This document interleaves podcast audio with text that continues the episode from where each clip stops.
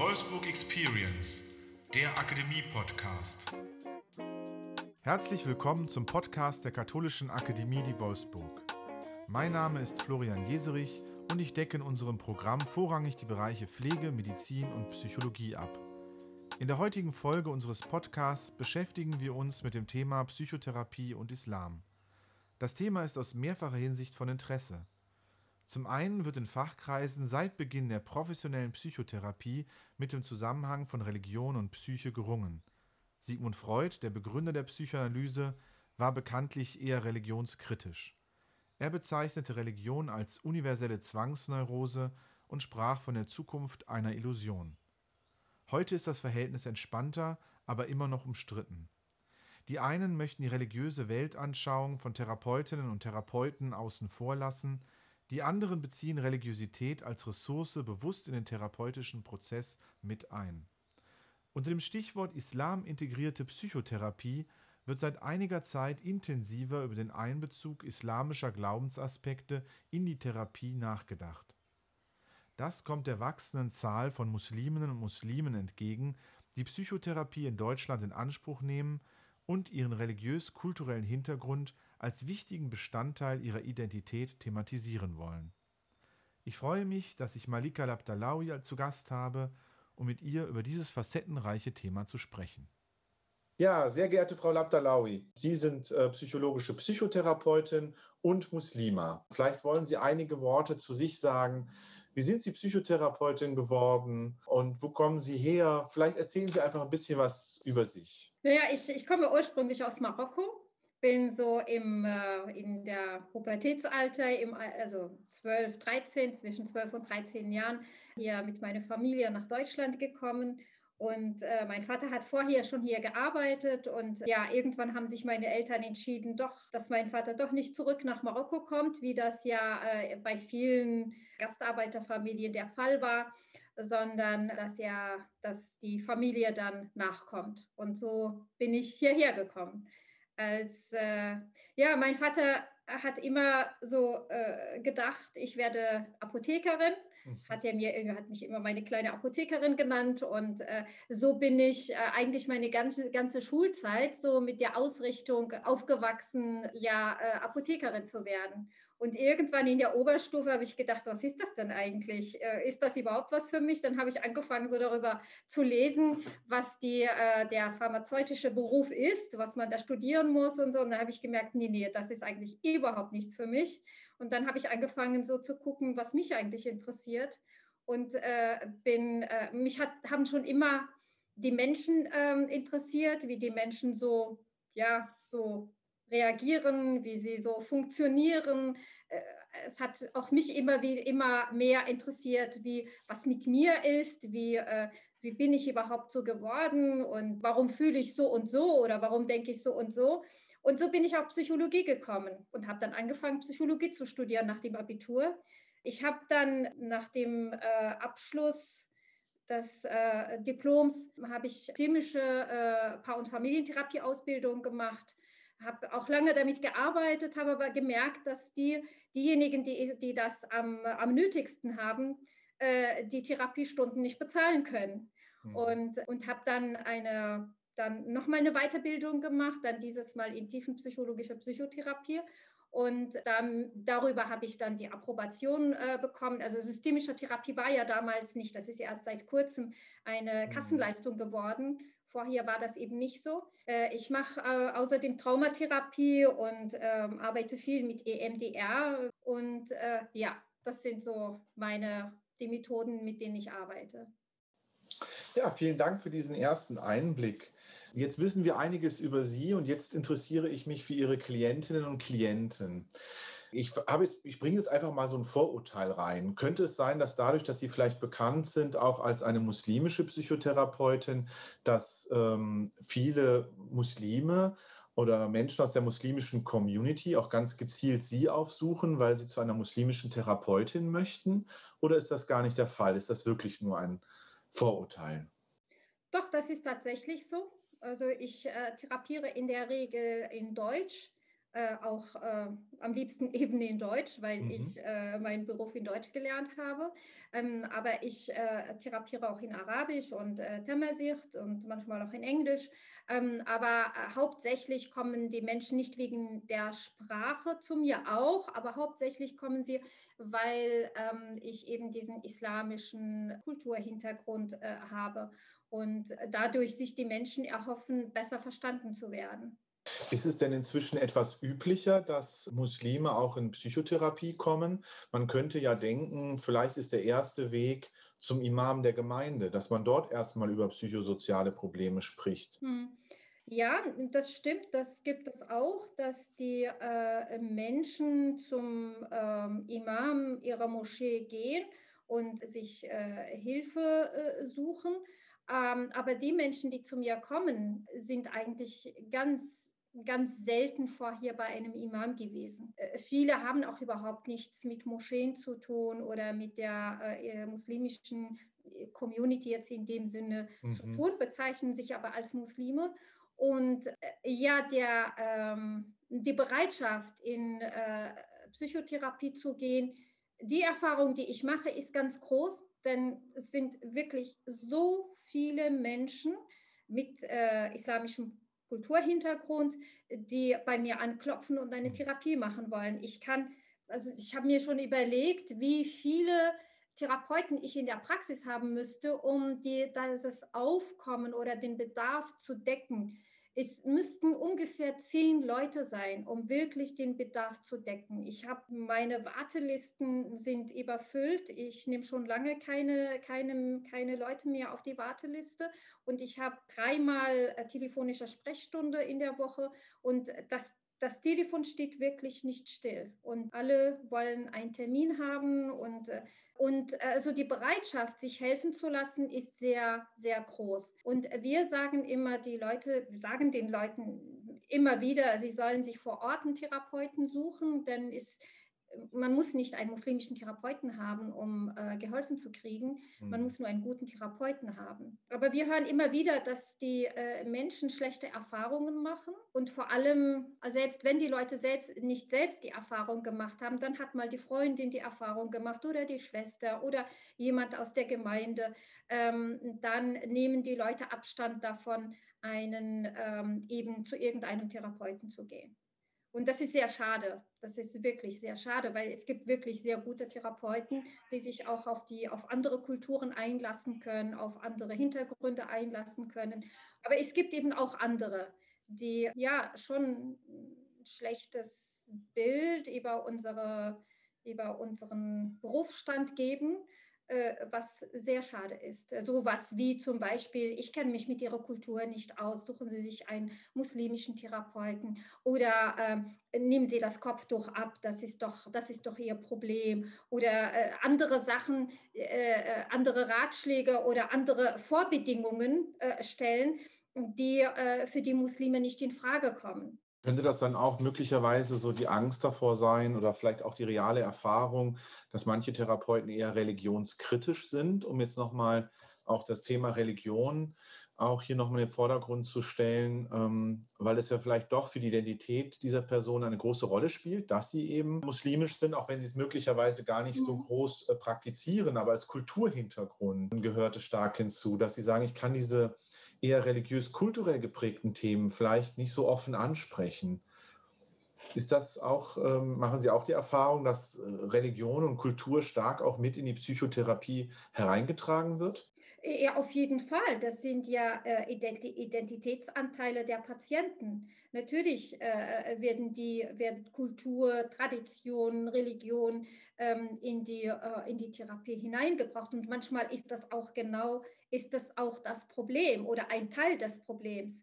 Ähm, aber ähm, das muss mit dem Patienten ganz sensibel angegangen werden. Und man muss den Patienten erstmal annehmen, so wie er ist. Und wir haben als Therapeuten mit ganz, ganz unterschiedlichen Welten zu tun, selbst in der eigenen Kultur. Äh, wir sind es gewohnt, ganz unterschiedliche komische Welten äh, äh vor uns zu haben. Also komisch in Anführungsstrichen.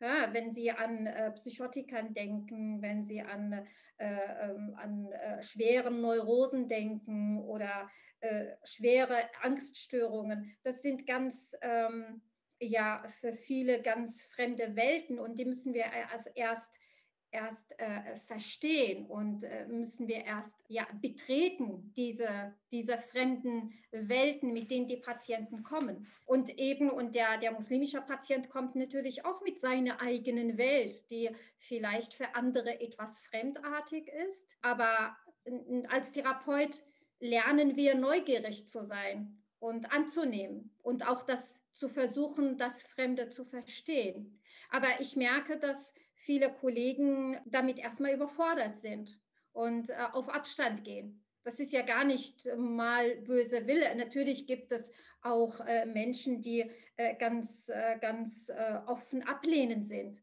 Jetzt der islamischen Kultur oder vielleicht auch der anderen Kultur gegenüber. Das ist ja, Therapeuten spiegeln ja auch ihre Gesellschaft wieder.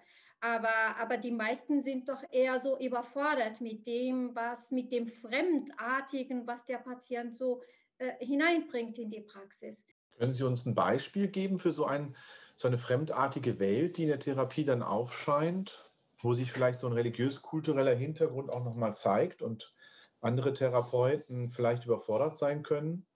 Ein, äh, allein das Fasten zum Beispiel, dass der, der, der Muslim ein, äh, im Ramadan einen ganzen Tag äh, fastet, ohne zu trinken, ohne ja, äh, irgendwas zu sich zu nehmen, ist, ist etwas, was nicht so was für viele nicht verständlich ist und äh, für, den, äh, für den Muslim aber wohltuend ist und äh, etwas ganz Besonderes ist. Oder dass ein äh, junges Mädchen eben äh, nicht äh, einen Freund nehmen kann oder mit, mit einem Mann zusammenleben kann, bevor sie geheiratet hat. Oder dass ähm, eine, eine Frau eben nicht so einfach, da einfach das, das Kopftuch abnehmen kann, um einen Job zu kriegen, obwohl sie ja darunter leidet, dass sie keinen Job hat oder dass sie, dass sie immer wieder bei Bewerbungen abgelehnt wird. Ja, das, äh, da kann man nicht einfach so vor, äh, nicht so vorschlagen, ja, ja, nehmen Sie doch das Kopftuch ab, dann ist das einfacher. Da,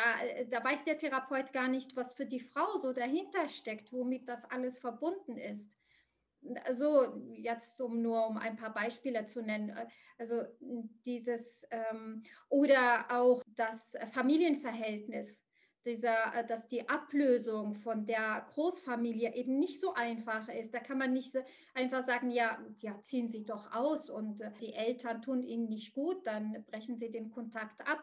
Da sind ganz, ganz viele religiöse Werte, die damit verbunden sind. Und das geht nicht so einfach. Dann natürlich bringe ich meinen Patienten auch dazu, sich abzulösen, wenn diese, diese, diese Verbindung äh, äh, toxisch ist. Aber äh, das erfordert erstmal eine lange, lange, einen langen Vertrauensaufbau und dann ein langes Durcharbeiten, damit der, äh, damit der Patient oder die Patientin äh, so weit gestärkt wird, um äh, sich ablösen zu können. Und wenn man sagt, ja, lösen Sie sich doch ab von der Großfamilie oder von Ihren Eltern, ziehen Sie da doch aus und so, dann kommt erstmal so eine ja, eine Barriere. Das geht mal gegen meine Werte und da kann ich mit dem Therapeuten kann ich nicht zusammenarbeiten. Ist das dann für Sie auch ein interessanter, wie soll ich sagen, ein Zwiespalt, in dem sie sind als Muslime auf der einen Seite mit religiösen Werten, die sie teilen, und auf der anderen Seite als Psychotherapeutin ein Ziel der Psychotherapie wird ja häufig als Autonomiegewinn oder Vergrößerung ja. von Autonomie auch beschrieben. Mhm. Also Sie haben ja auf der einen Seite möglicherweise so psychotherapeutische Ideale und Werte, zum Beispiel Autonomiegewinn, und auf der anderen Seite vielleicht die religiös-kulturell geprägten Werte, die Sie teilen, wo es darum geht, eine Familie zu stabilisieren und vielleicht, dass die Autonomie auch gar nicht so hochgehangen wird, wie sie manchmal in der Psychologie ja. gesehen wird. Ist das dann für Sie auch so ein Jonglieren mit diesen unterschiedlichen Werten? Wenn ich ehrlich bin, äh, war das für mich nie ein, ja, ich muss jetzt überlegen. In der Regel ist das kein Problem, weil eine toxische Beziehung oder eine Beziehung, in der der eine unterdrückt wird oder äh, abhängig gemacht wird, auch islamisch nicht vertretbar ist. Mhm. Und ich kann das auch ganz gut islamisch erklären. Und äh, wenn das nötig ist, in der Regel ist das gar nicht nötig. Der, ähm, der Patient leidet ja drunter unter, äh, unter, eine, äh, unter einem Abhängigkeitsverhältnis oder eben ein Verhältnis, was, äh, was krankhaft ist und möchte auch etwas daran ändern. Ich sage dem äh, Patienten nicht, er soll sich äh, trennen oder der Patientin, sie soll sich von ihrem äh, Mann, der sie unterdrückt, äh, äh, trennen, sondern arbeite daran, dass die Patientin gestärkt wird. Und in der Regel verändert sich auch das Verhältnis, denn die Männer sind ja auch nicht, nicht von Natur aus böse, ähm, sondern es ist ja immer ein, ein, ähm, ja, ein, ein Zusammenspiel zwischen, äh, sagen wir mal, Opferhaltung und der, dem Machtbesitzer. Oder wenn in dem, in dem Maße, wie äh, die Frau selbstständiger wird und anfängt an sich zu glauben, äh, anfängt Selbstwirksamkeitserfahrungen zu machen, anfängt Grenzen zu setzen, anfängt so für sich zu sorgen, verändert sich auch der Mann. Denn äh, kein Mensch will mit einem Opfer zusammenleben. Und meistens bringen die Männer auch selbst die Frauen in die Praxis und sie merken, wie die Frauen sich verändern. Aber ich habe ich kann mich nicht daran erinnern, vielleicht ist das mal einmal vorgekommen, dass ähm, ein Mann äh, die, diesen therapeutischen Prozess verhindert hat oder der Frau verboten hat, in die Therapie zu kommen. Äh, und manchmal kommt es eben auch zur Trennung weil der Mann die, den Zuwachs an Autonomie seiner Frau nicht aushalten kann. Oder die mhm. Frau merkt, aha, dieses, das ist keine Beziehung für mich, ich kann auch alleine leben. Ich mhm. kann auch, ja, nach einer Trennung gibt es auch noch ein Weiterleben. Jetzt hatten Sie gerade am Anfang gesagt, Sie können das auch ganz gut islamisch begründen. Das würde mich jetzt sehr interessieren, weil das, was Sie jetzt ja beschrieben haben, ist ein Prozess, der wirklich psychotherapeutisch ist. Und jetzt könnte ja sein, dass die Anfrage kommt, ja, aber ist das denn mit dem Koran kompatibel? Äh, das, was wir hier als Familie leben, das ist doch das, was auch möglicherweise im Koran steht oder das, was in der muslimischen hm. Community gelebt werden soll. Und das widerspricht auch unseren Werten. Welche Antwort finden Sie dann da? Ne, es, es kommt darauf an, welche äh, Problematik da ist. Äh, erstens ist die, ähm, ist die Würde des Menschen ein, ein, Treu, ein Treuegut, ein Treugut jedes, jeden, jeden Menschen. Und äh, jede Frau, jeder Mann hat äh, die Pflicht, auf seine Würde aufzupassen, seine Würde zu schützen. Und, und es gibt keine, und eine Würde kann man nur schützen, indem man Grenzen schafft indem man auch äh, dem gegenüber klar sagt, dass, äh, dass man nicht so behandelt werden will, wie man behandelt wird. Dann äh, ja, es gibt manchmal so äh, die, dieses, dieser traditionelle Denke, dass die Frau eben äh, für ja, den Mann hm, das ist die Aufgabe der Frau, ist den Mann zufriedenzustellen, also Haushalt zu führen, Kinder zu erziehen, für den Mann verfügbar zu sein. Das kann ich islamisch ganz gut äh, widerlegen. Denn eine Frau ist nicht verpflichtet, den Haushalt für den Mann zu machen. Sie ist nicht verpflichtet, ja, äh, nur für den Mann da zu sein. Sie hat auch das Recht, sich zu entfalten. Sie hat das Recht äh, auf einen Beruf. Sie hat das Recht auf ihr eigenes Geld. Und das sind ja alle so Sachen, die man so islamisch ganz gut äh, äh, belegen kann. Aber meistens ist, geht es ja nicht um, um islamische Sachen, äh, Recht oder nicht Recht. Es geht, sind eher so psychologische Prozesse. Das ist ja so, wenn man so auf islamische Pflichten oder Rechte zurück, äh, ja, zurückgreift, dann ist das, dann liegt, liegt in der Regel erst, ein, erstmal, erst einmal ein psychologisches Problem da. Es ist nicht, und daran muss man arbeiten das ist so alles immer, habe ich jetzt die, die Erfahrung in, in, meinem, in meiner Arbeit so gemacht, alles, was so islamisch benannt wird, äh, also so wird es bei uns gemacht und das ist deine Pflicht oder das ist mein Recht, das ist alles Beiwerk. Also verstehe ich das richtig? Das finde ich jetzt einen interessanten Gedanken, ähm, wenn Sie Beiwerk sagen, dass es eigentlich um Verhaltensmuster geht. Die haben bestimmte Menschen, verteidigen diese Muster in einem Familiensystem oder in einer Beziehung, weil sie was davon haben. Sie haben mehr Macht, äh, der andere arbeitet für einen und sie begründen und rechtfertigen das dann mit äh, Normen aus der Religion. Genau, so wie äh, es sind eher so Machtverhältnisse, Machtkämpfe, die über, äh, über islamische, äh, kulturelle, islamische Grundsätze untermauert werden.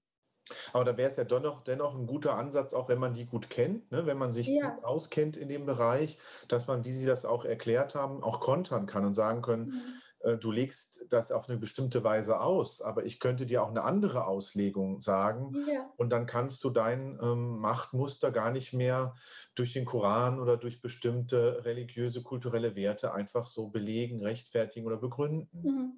Genau, genau. Und da, das stärkt die Frauen ungemein.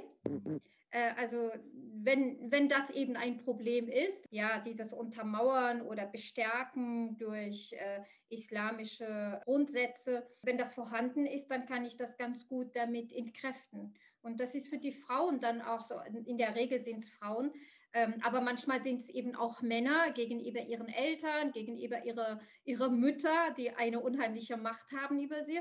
Ähm, ist das so äh, ganz gut, um, um diese, äh, diese Dinge zu entkräften?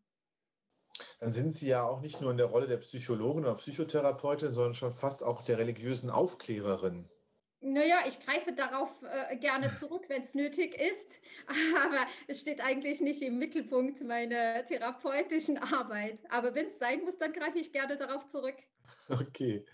Jetzt haben Sie so eine toxische Männlichkeit angesprochen. Sie haben jetzt auch die starke Mutter angesprochen. Ich greife jetzt mal auf so ein bisschen äh, tiefenpsychologische Literatur, die ich kenne, zurück. Und da wird oft argumentiert, dass aus den Beziehungen zu den Eltern oft auch das Gottesbild abgeleitet wird. Also die Elternbeziehung mhm. hat Auswirkungen entwicklungspsychologisch auf das Gottesbild. Stellen Sie sowas bei Muslimen auch fest? Ja, schon. Ja, Eltern sind eben die ersten Autoritäten, mit denen wir in Verbindung kommen. Und je nachdem, wie sich diese Autoritäten verhalten, ob sie liebevoll zugewandt sind oder ob sie strafend, äh, ähm, streng sind, äh, so entwickelt sich auch ähm, später das Gottesbild. Also wenn jemand von einem äh, strafenden, strengen unnachgiebigen, rachsüchtigen, äh, nachtragenden Gott spricht, dann können Sie, können Sie sich sicher sein, dass da, dass da keine, äh, keine liebevollen Elternbeziehungen zugrunde liegen. Mhm. Und äh, das ist manchmal so ganz gut, den Patienten damit zu konfrontieren.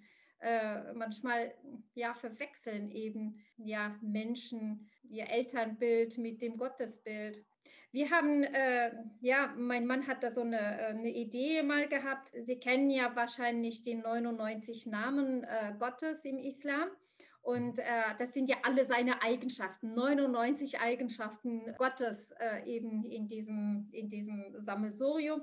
Und er hat diese Namen alle aufgelistet, arabisch, deutsch. Und äh, manchmal geben wir diese Liste den Patienten und sagen so, dann äh, kreuzen Sie 15 äh, Namen an, die für Sie wesentlich sind, die für Sie am wichtigsten sind in Ihrem Gottesbild. Und äh, klar, die zehn ersten oder die fünf ersten äh, Namen sind eben der Barmherzige, der äh, Allerbarme und äh, was wir alles so, ja, womit wir Gott eben verbinden. Aber die, ähm, die letzten acht, fünf Namen, die sind dann schon, da muss man schon genau hingucken. Da eben muss sich der Patient schon genau überlegen, was äh, schon tiefer greifen in seinem, in seinem, in seinem Bewusstsein. Und, und da kommen ganz, ganz interessante Sachen heraus. Also für uns nicht, nicht überraschend, aber für den Patienten sehr überraschend. Und wenn wir mit ihm dann diese letzten Eigenschaften, die er nennt, durchgehen, dann erkennt er meistens so den Vater darin oder manchmal auch die Mutter. Also es sind dieselben Eigenschaften, mit denen er eben seinen Vater beschreibt oder seine Mutter beschreibt. In der Regel ist das Vater, aber manchmal halt ja beide. Es gibt ja auch die These, die im Umlauf ist, dass gerade Muslime auch stark unter Angststörungen leiden könnten, gerade aufgrund eines bestimmten Familiensystems und auch Gottesbilds. Beobachten Sie das auch? Würden Sie diese These unterschreiben oder sagen Sie im Vergleich jetzt möglicherweise zu Deutschen, Klientinnen und Klienten macht das gar keinen so großen Unterschied. Hm, das letzte, das letztere eher. Wir haben ganz, ganz viele ähm, muslimische Patienten, äh, bestimmt so über 80 Prozent. Das hat sich im Laufe der Zeit so entwickelt. Und die meisten Diagnosen sind Depression, dann äh, gefolgt von ähm, Angststörungen, Somatisierungsstörungen, Traumafolgestörungen. Ja, das sind, äh, ja, dann äh, kommen manchmal paranoide Störungen oder äh, Kleptomanie oder sowas. Aber das sind ja einzelne Diagnosen. Aber in, an, erste, an erster Stelle steht Depression. Und das ist ja, das ist vergleichbar mit anderen Praxen. Einfach um das mal abzuklären, weil eine andere Sache, die ja auch oft Muslimen nachgesagt wird, und ich frage Sie als Expertin jetzt einfach mal ja. und bitte um Aufklärung. Oft wird ja auch gesagt, dass Somatisierungsstörungen gehäuft auftreten, dass viele psychische Probleme somatisiert werden, dass dort äh, Menschen mit muslimischem Hinter Kulturhintergrund kommen und man oft gar nicht so genau weiß, was haben die eigentlich und man so ein bisschen die These hat, da somatisiert sich vielleicht ein psychosoziales Problem. Mhm. Ja, ja das, das, das eher, das kann ich auch so ähm, unterstreichen. Aber das hat weniger mit dem Islam zu tun, sondern vielmehr mit äh, kulturellen Eigenarten. Das kommt, ja, einmal, einmal die, äh, die Kultur, dass man viel mehr mit dem Körper spricht, dass der Körper so ein bisschen im Vordergrund steht. Also weniger so über im, nicht ausdifferenzierte emotionaler Sprache, sondern eher eine, eine körperliche Sprache. Mhm. Das andere ist, ich muss da auch unterscheiden zwischen jüngeren Klienten, jüngeren Patienten und älteren Patienten. Und Somatisierungsstörungen sind eher bei älteren Patienten. Ich habe äh, auch viele Patienten, die gar kein Deutsch sprechen. Das sind so Patienten, die Arabisch sprechen oder Tamazicht. Und das sind äh, einfache Menschen, die auch nicht gelernt haben, die auch nicht, nicht so eine ausgefeilte Sprache haben, um ihre Beschwerden verbal auszudrücken. Sind auch Menschen, die vereinsamt sind, das sind oft äh, Gastarbeiter mhm. und äh, vor allem die Frauen, die oft ja zu Hause waren, den Haushalt gemacht haben, die viele Kinder großgezogen haben, viel körperlich gearbeitet haben, aber auch Männer, die viel körperlich gearbeitet haben. Das sind so, das sind die Patienten, die, äh, die eben dieser Somatisierungs, oft Somatisi Somatisierungsstörungen haben, aber auch Menschen, die, die zum Beispiel lange Zeit unter Depression gelitten haben, die aber keine Hilfe, keine adäquate Hilfe bekommen haben haben, egal jetzt, ob sie nicht verstanden worden sind oder ob sie sich keine Hilfe geholt haben, die sich äh, mit der Zeit, wo sich das mit der Zeit so somatisiert hat. Gibt es da irgendeinen Tipp, den Sie geben können? Weil, wie gesagt, das ist ja häufig auch für Praktizierende gar nicht so leicht. Wie geht man mit diesen Menschen, die möglicherweise auf der deutschen Sprache gar nicht mächtig sind, die auf dieser kognitiven Ebene der Sprache nicht gut erreichbar sind, die ja mit solchen Beschwerden in Arztpraxen, in Krankenhäusern oder auch in ähm, therapeutischen Settings auflaufen. Wie ist da umzugehen? Was kann man da therapeutisch machen? Ja, gut wäre, die Menschen trotzdem auf der psychologischen Ebene anzusprechen und nicht auf, diesen, äh, auf, diesen, äh, auf dieser körperlichen Schiene zu, zu verharren. Mhm. Oft werden die Patienten von einem Facharzt zum anderen geschickt und es wird, man findet nichts Organisches, aber trotzdem leiden die Patienten. Und da wäre es, glaube ich, ganz gut, so, ja, sie zu fragen, wie es ihnen überhaupt geht was auch so ein bisschen biografisch zu arbeiten, sie erzählen zu lassen. Dass man halt nicht am Symptom bleibt, sondern ein bisschen Ursachenforschung betreibt. Ja, ihnen helfen, ihnen zu helfen, ein Worte dafür zu finden, für das, was sie erleiden. Oft haben sie ja keine Worte dafür und dann müssen, die, die, die, müssen sie mit Schmerzen sprechen. Jetzt haben Sie noch eine andere besondere äh, Klientel angesprochen, die möglicherweise zu Ihnen kommt, weil Sie ja auch Traumatherapeutin sind. Treffen bei Ihnen auch Flüchtlinge auf mit muslimischem ja. Hintergrund, die Hilfe äh, möchten? Ja, ja. Und das wahrscheinlich verstärkt in den letzten Jahren passiert. Ja, ja, das stimmt. Äh, wobei ich ehrlich sagen muss, dass ich da mich auch ein bisschen schütze Mhm. weil das ist ja für die Psychohygiene auch äh, ganz schwierig, wenn man äh, nur, ja, wenn man vorwiegend äh, traumatisierter Patienten hat. Also ich halte das so in Grenzen, versuche eine gute Mischung hm, hinzubekommen. Aber die äh, traumatisierten, flüchteten Menschen, die ich habe, sind sehr, ihre Geschichten erschüttern unheimlich. Ich habe zum Beispiel ähm, ein Patient, der ähm, ein Folteropfer von IS es ist furchtbar, alles, was man so in den, in den Medien hört und so. Es wird also für mich, ich habe bestimmt jetzt nicht so viel, habe mich nicht so viel mit dem Thema beschäftigt, mhm. aber das, was ich da, was ich in der Therapie, in meinen Therapiestunden höre, übersteigt alles, was ich bis dahin so mitbekommen habe. Es ist einfach furchtbar. Und da ist es, ähm, ja, da fühle ich mich manchmal auch überfordert. Mhm. Und ich vermute, dass da auch eine, wie soll ich sagen, die dunkle Seite der Religion auch eine große Rolle spielt. Es gibt ja, Religion ist immer eine Ressource für Menschen, aber Religion ja. kann ja auch ein Machtmittel, eine Belastung ja.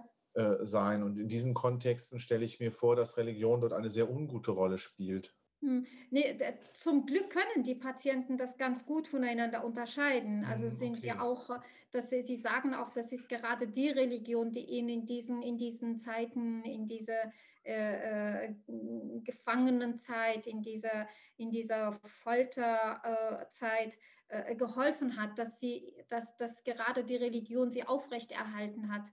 Die können das schon ganz gut äh, differenzieren. Natürlich äh, sagt die IS, dass sie das aus, äh, aus religiösen, äh, sie begründen ja ihre, ihre Gräueltaten äh, mit Religion. Aber das ist so, ja, die, die Patienten können das gut differenzieren was die äh, Menschen auch während der Flucht alles so erlebt haben, aber auch der, die Tatsache, dass äh, Menschen alles, alles hinter sich lassen müssen, alles, was sie, was sie bis, bis dahin besessen haben, egal ob das jetzt Fotoalben sind oder ob das ein, ähm, ein, ein Luxushaus gewesen ist oder so. Das sind, äh, sind unheimliche, unheimliche Schmerzen und äh, Trauerprozesse, die, äh, ja, die sie durchlaufen müssen. Ja, vielleicht noch eine. Sie haben nach äh, spezifischen Beschwerden oder äh, ja. ja ähm, Störungen äh, gefragt. Was mir so einfällt, ist die Zwangsstörung. Mhm. Zwangsstörung kommt jetzt nicht nur bei Muslimen vor, aber bei Muslimen findet sie eine ganz spezielle Ausprägung. Mhm. Ähm, Sie wissen, dass der Islam äh, auch im Alltag eine Rolle, eine große Rolle spielt. Äh, schon die, das fünfmalige Gebet am Tag und die, die Waschung dazu vor dem Gebet und äh, dann das Fasten und also so, es, es, es gibt viele Rituale, die ja, die, die den Alltag auch so ein bisschen prägen. Und Zwangsstörungen ähm, haben ja oft mit äh, mit Denken, mit Verhalten zu tun und spielen dann oft in, diesem, in diesen rituellen äh, Verhaltensmustern, ähm, spielen sich dort ab, dass der Patient zum Beispiel stundenlang die Waschung macht, die, die rituelle Waschung macht und nicht weiß und daran zweifelt, ob das jetzt richtig war oder nicht, ob es dreimal war oder, oder nur oder, oder siebenmal oder achtmal und oder die äh, äh rituelle Ganzkörperwaschung dass äh, der Patient sich immer wieder waschen muss, weil er nicht weiß, weil er sich nicht sicher ist, ob er jetzt wirklich rein ist oder nicht. Und äh, ob das richtig war oder nicht oder das Gebet ist, das habe ich jetzt die Einheiten, die Gebetseinheiten richtig gemacht oder nicht, dann wird das wiederholt und nochmal wiederholt. Also so, so eigentlich, also ähm, wenn das jetzt kein, äh, bei Nicht-Muslimen äh, ist das eine Kontamination mit irgendwelchen äh, unreinen Dingen oder äh, Bakterien oder irgendwelche anderen Sachen, äh, wo, wo, wo sich das so ähm, manifestiert. Und bei Muslimen manifestiert sich die, äh, manifestieren sich die Zwänge eben in diesen religiösen Ritualen. Das führt mich eigentlich nochmal zum Thema Corona, weil wir hören jetzt ja auch immer wieder, dass gerade durch ähm, die Corona-Maßnahmen auch hier Hände waschen, äh, die Ermunterung häufig, viel Hände zu waschen, auch andere Regeln und Rituale. Stellen Sie denn hier auch nochmal durch Corona eine Verschärfung von Zwangsstörungen ähm, fest? Das hat man befürchtet. Mhm. Aber es ist nicht so aufgetreten und bei mir in der Praxis merke ich das auch nicht. Mhm. Man hat das vorher befürchtet, dass gerade so prädestinierte Menschen ähm, jetzt ähm, zwangsgestört werden und dass eine Welle von Zwangsstörungen auf uns zukommen. Aber auch die Fachwelt sagt, dass es eben nicht der Fall ist. Und äh, bei mir merke ich jetzt auch keine Verstärkung. Und ist das generell, jetzt gucken wir nochmal auf die muslimischen Patientinnen und Patienten, die zu Ihnen kommen, spielt da Corona jetzt nochmal eine spezielle Rolle, weil einfach das möglicherweise interagiert mit bestimmten Familiensystemen, mhm. bestimmten sozialen Verhältnissen. Spielt Corona da in Ihrer Psychotherapie im, mit Muslimen eine besondere Rolle gerade? Mm, schon. Ich habe äh, vielleicht zwei, drei Patienten, die jetzt äh, ganz, äh, ganz, ähm, ganz dezidiert, dezidiert wegen, wegen Corona zu mir kommen. Mhm. Äh, eine, äh, der einen droht eine, eine Kündigung. Man hat eine mhm. sehr gute Stelle und die, eine große Firma, aber die Firma ähm, kürzt Stellen und sie ist davon bedroht, weil sie eben auch alleinerziehend ist und kleine Kinder hat und mhm. oft Fehlzeiten hat, eben durch, durch Corona, weil die Kinder nicht ander, anderweitig betreut werden. Dann äh, durch ihre äh, Fehlzeiten ist sie, steht sie eben auf der, auf, auf der Kippe, gekündigt zu werden. Und äh, das äh, hat sie völlig überfordert, sodass sie depressiv geworden ist. Eine andere Patientin äh, hat eine ähm, Angststörung entwickelt, eben wegen Corona, weil sie, äh, weil sie Angst hat, sich zu ähm, infizieren oder äh, dass sie einen Familienangehörigen dadurch verliert. Ähm, aber es hält sich in Grenzen. Es spielt eher so, eher so eine Begleiterscheinung, mhm. dass, äh, dass die Konflikte eben zu Hause schlimmer werden, dass die äh, Kinder, dass man sich Sorgen macht um die Kinder, vor allem so in, in, in, einigen Migrantenfamilien können die Kinder nicht gut aufgefangen werden, weil die Wohnverhältnisse zu, zu eng sind, weil man selbst den Kindern nicht helfen kann, weil man der Sprache nicht mächtig ist, weil man den Stoff nicht vermitteln kann. Aber ähm, ich denke, das ist so eine, ähm, Corona an sich macht nicht krank. Aber die Leute, die schon vorher so am Rande ihre, ihre, ihre psychischen Kräfte waren, die, die hat es dann äh, stark getroffen. Ja, vielen Dank auch nochmal für die Einschätzung. Ich würde es gerne noch ein bisschen theoretisch insofern fassen. Wir haben jetzt ja in unserem Gespräch einerseits so ein paar Spezifika schon benannt, aber auch deutlich gemacht, ähm, es gibt auch manchmal gar nicht so große Unterschiede, wie man denkt. Jetzt wird ja auch diskutiert, dass man mehr und mehr vielleicht Schritte zu einer sogenannten islam-integrierten Psychotherapie findet. Mhm. Und da interessiert mich, gerade weil wir ja zum einen Spezifika haben, zum anderen aber auch sagen, naja, im Grunde genommen sind die psychischen Beschwerden doch vergleichbar. Ähm, was könnte denn so eine islamintegrierte Psychotherapie leisten? Bräuchten wir ganz neue Konzepte und Theorien, äh, wo ein anderes. Menschenbild und Weltbild dahinter gelegt ist? Oder ist das, was wir an gängigen psychotherapeutischen Ansätzen haben, für Muslime ähm, gut anwendbar? Und es gibt hier, man braucht ein paar kleine, vielleicht kultursensible äh, Zusätze und dann passt das. Wie schätzen Sie das ein? Mhm. Ja, so, so in der Forschung oder in dieser ganzen äh, Bewegung islamintegrierte Psychotherapie gibt es äh, zwei äh, Richtungen. Einmal eben die Richtung, die meint, man muss aus dem Islam heraus eine ganz neue Methode entwickeln. Das ist die Bottom-up-Theorie. Und dann gibt es die, die Top-down-Theorie die äh, oder Bewegung, Theorien sind das ja noch nicht, aber es, es wurde schon viel dazu geschrieben. Top-Down-Bewegung äh, sagt, das, was wir haben, ist gut und damit können wir gut arbeiten. Aber wir können gerade für muslimische Patienten, aber auch für nicht-muslimische Patienten, äh, gibt es viele ähm, Elemente aus dem, aus dem Islam, die man da integrieren kann, weil das Ressourcen sind. Also Ressourcen, die man nutzen kann, die man hier auch verwenden kann, psychotherapeutisch. Aber es sind keine neuen Methoden, sondern eher so geläufige Methoden, die angereichert sind durch äh, äh, islamische Elemente. Also zum Beispiel diese 99 Namen für Allah wären ein, ein Aspekt, den könnte man einbauen, eine ganz ja. klassische Psychotherapie. Ja, zum Beispiel. Und wenn Sie sich selbst verorten in einer beiden Bewegungen, können, können Sie da, haben Sie da eine Entscheidung für sich schon getroffen? Also ich, ich denke nicht, dass wir hier ganz neue Methoden brauchen. Die Methoden, die wir haben, die wir bis jetzt gelernt haben, sind ganz gute Methoden, ganz wirksame Methoden. Damit kann man ganz gut arbeiten. Aber wenn Bedarf besteht, dann bin ich auch bereit, Elemente aus dem Islam äh, zu verwenden. Ja, zum Beispiel jemand, der in einer Krise ist, dem auch etwas aus Koran zu, zu zitieren, um dem einfach Hoffnung zu geben, wenn das, wenn das passt aber auch ähm, wenn jemand, wenn jemand eben mit diesem ganz, mit diesen traditionellen, äh, mit so einer Verflechtung von Islam und, äh, und Kultur kommt, dass ich dann äh, auch da differenzieren kann und sagen kann, so so ist das nicht, ich kenne das anders, es gibt das und das. Und, äh, und das ist hilfreich. Also wenn ich jetzt aus dem, aus dem Koran nur ein Zitat, das jeder, jeder Muslim kennt, da heißt es, mit der Erschwernis kommt die, äh, kommt die Erleichterung, das wird dann nochmal betont, mit der Erschwernis kommt die Erleichterung.